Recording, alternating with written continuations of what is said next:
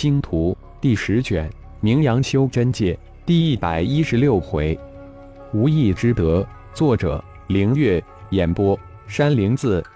凤舞很得宠，不仅仅是父亲宠他，就是二位义母也都非常宠他。以众师兄弟、师叔更是宠他，不仅仅是他乖巧，更是因为他是一个修炼天才中的天才。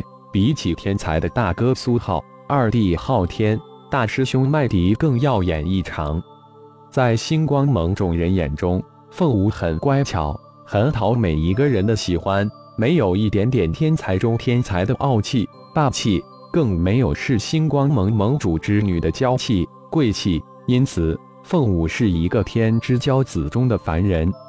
对于星光盟的每一个人，凤舞都很维护；对于星光盟的每一个敌人，他都非常的冷血。对于他来说，星光盟就是一个大家，只有家人、外人、敌人的区别。他的血腥冷酷，在这次灭杀水蓝星三大盟的战斗中表现无疑，让众参入扫荡战斗的星光盟师兄师叔们眼珠滚落了一地。星光盟参战的每一位对凤舞突然双了一个“位”字，凤舞太可怕了，太血腥了。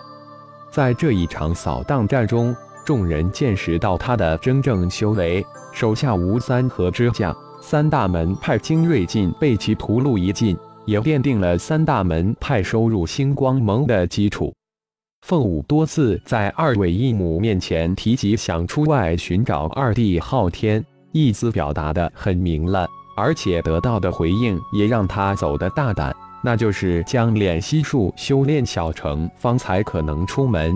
虽然没有明言肯定，但这个答复让他在敛息术小成后立即付之行动，出外闯荡江湖。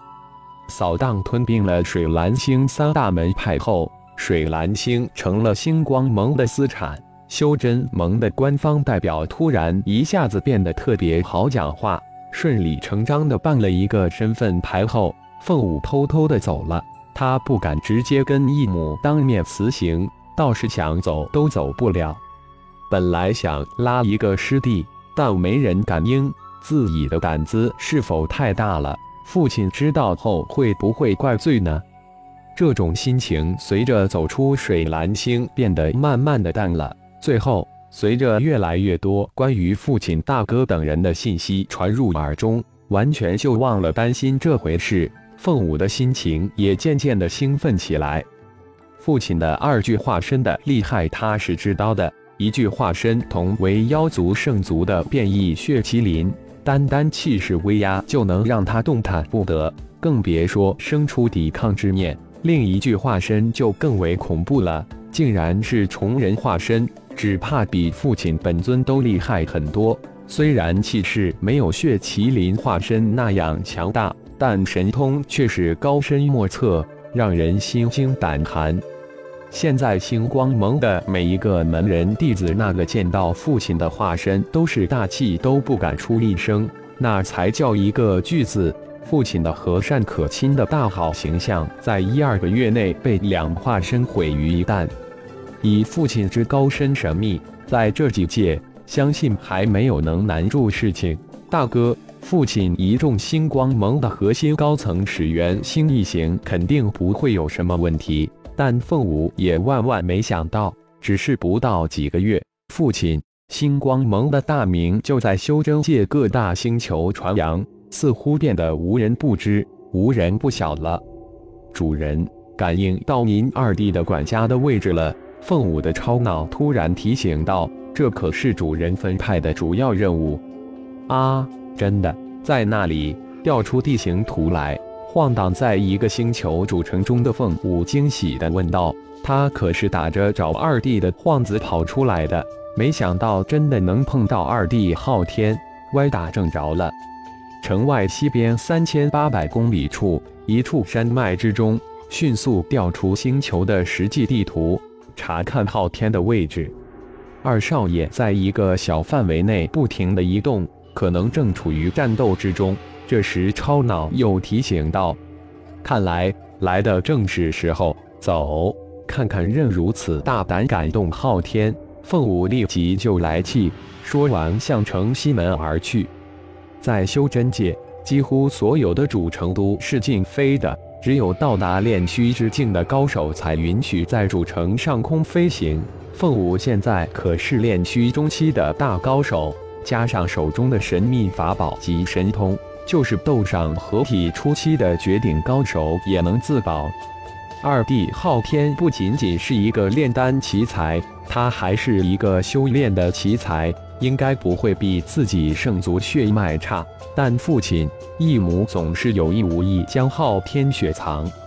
昊天今天采到一株稀有的灵草，虽然年份还不到，但的确高兴忘形了。没想到竟然被一个小队给盯上了，而且还被堵在山脉之中。很是心烦，看来以后得千万小心了。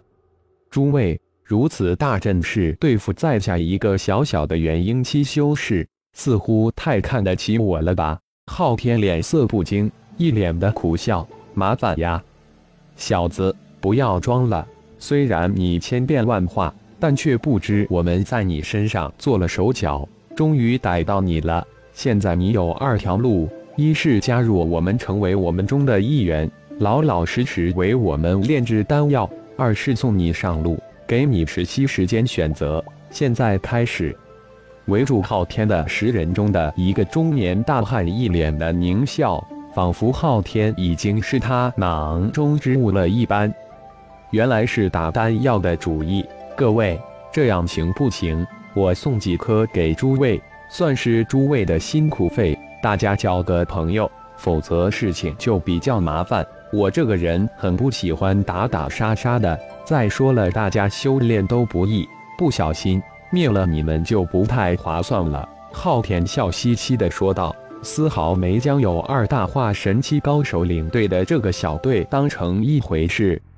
还有三期时间给你选择。另一个化神期高手十分的不耐，眼中闪过一丝狠毒。这家伙真不知死活，似乎不将自己二大高手放在眼中。你们这是何苦呢？非要打打杀杀的？昊天双手一摆，耸了耸肩，突然身形化为一道闪电，直向那化神高手扑去。找死！那化神高手冷哼一声，眼中满是讥笑。相差一个大境界，居然主动开打。这家伙还真是脑袋进水了。不过这中年大汉却没有托大，说不定这家伙真有什么必杀神通呢？修真界小心使得万年船，心念动处，身体黄光泛起，右手的点，一柄大刀从手心射出，迎头直斩。眼看大刀直劈那家伙的头顶，突然之间，大汉一刹那就失去了对自己法宝的控制。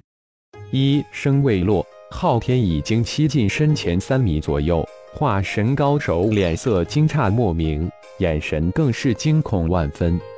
一掌印在脸前恐怖大汉的胸前，一目青炎透掌而出，将大汉的胸前击穿了一个巴掌大的大洞，连元婴都未来得及逃出，就被以目青炎化为灰烬。收掌，转身向另一个化神高手扑去。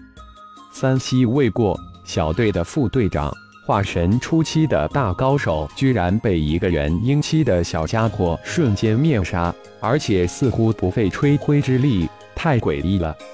不要让其近身，将其困住。另一个化神高手似乎看出了一点苗头，立即大喊道：“一时之间，各位法宝齐出，顷刻之间就布成了一个法宝困阵。”将昊天围在了中间。感谢朋友们的收听，更多精彩有声小说尽在喜马拉雅。欲知后事如何，请听下回分解。